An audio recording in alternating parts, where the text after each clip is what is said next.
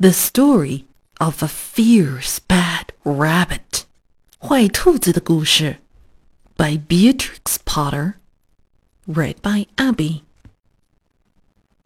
This is a fierce bad rabbit. Look at his savage whiskers and his claws and his turn-up tail. This is a nice gentle rabbit. His mother has given him a carrot. The bad rabbit would like some carrot. He doesn't say please. He takes it. And he scratches the good rabbit very badly. The good rabbit creeps away and hides in a hole. It feels sad. This is a man with a gun. He sees something sitting on a bench.